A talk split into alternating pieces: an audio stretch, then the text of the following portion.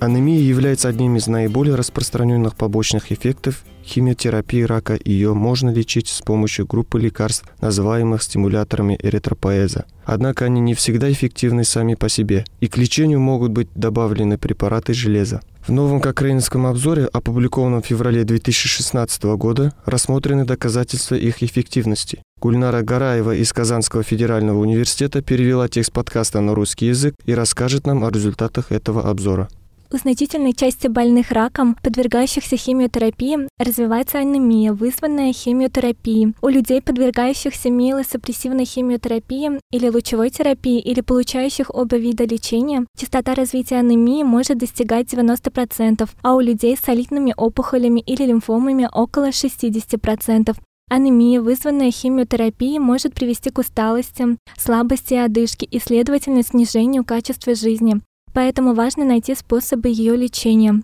Одним из методов лечения является переливание пациенту красных кровяных клеток, но авторы обзора сосредоточили внимание на изучении альтернативного метода лечения стимуляторов эритропоэза. Это искусственные, сделанные человеком белки, которые стимулируют выработку красных кровяных клеток в костном мозге, когда концентрация кислорода в крови снижается.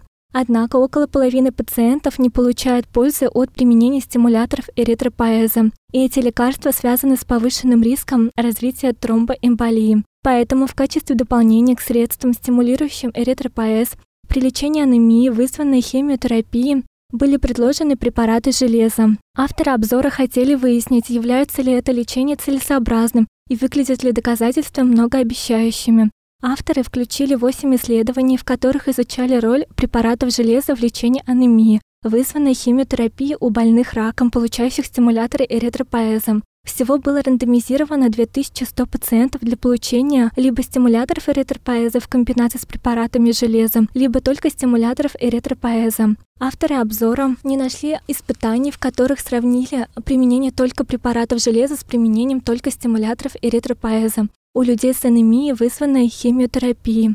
Был положительный эффект от добавления препаратов железа к стимуляторам эритропоэза по сравнению с применением только стимуляторов эритропоэза в отношении гемопоэтического ответа и среднего изменения уровня гемоглобина, который, как казалось, не возрастает с увеличением дозы железа, когда авторы обзора рассмотрели это с использованием статистического метода, называемого метарегрессии. Однако польза оказалась в основном в тех испытаниях, в которых применяли препараты железа для внутривенного введения, а не в тех, в которых пациенты получали железо перорально, принимали внутрь. Ни в одном из испытаний не сообщали данные об общей выживаемости. В испытаниях, в которых изучали качество жизни, отсутствовали доказательства различий, когда препараты железа добавляли к стимуляторам эритропоэза.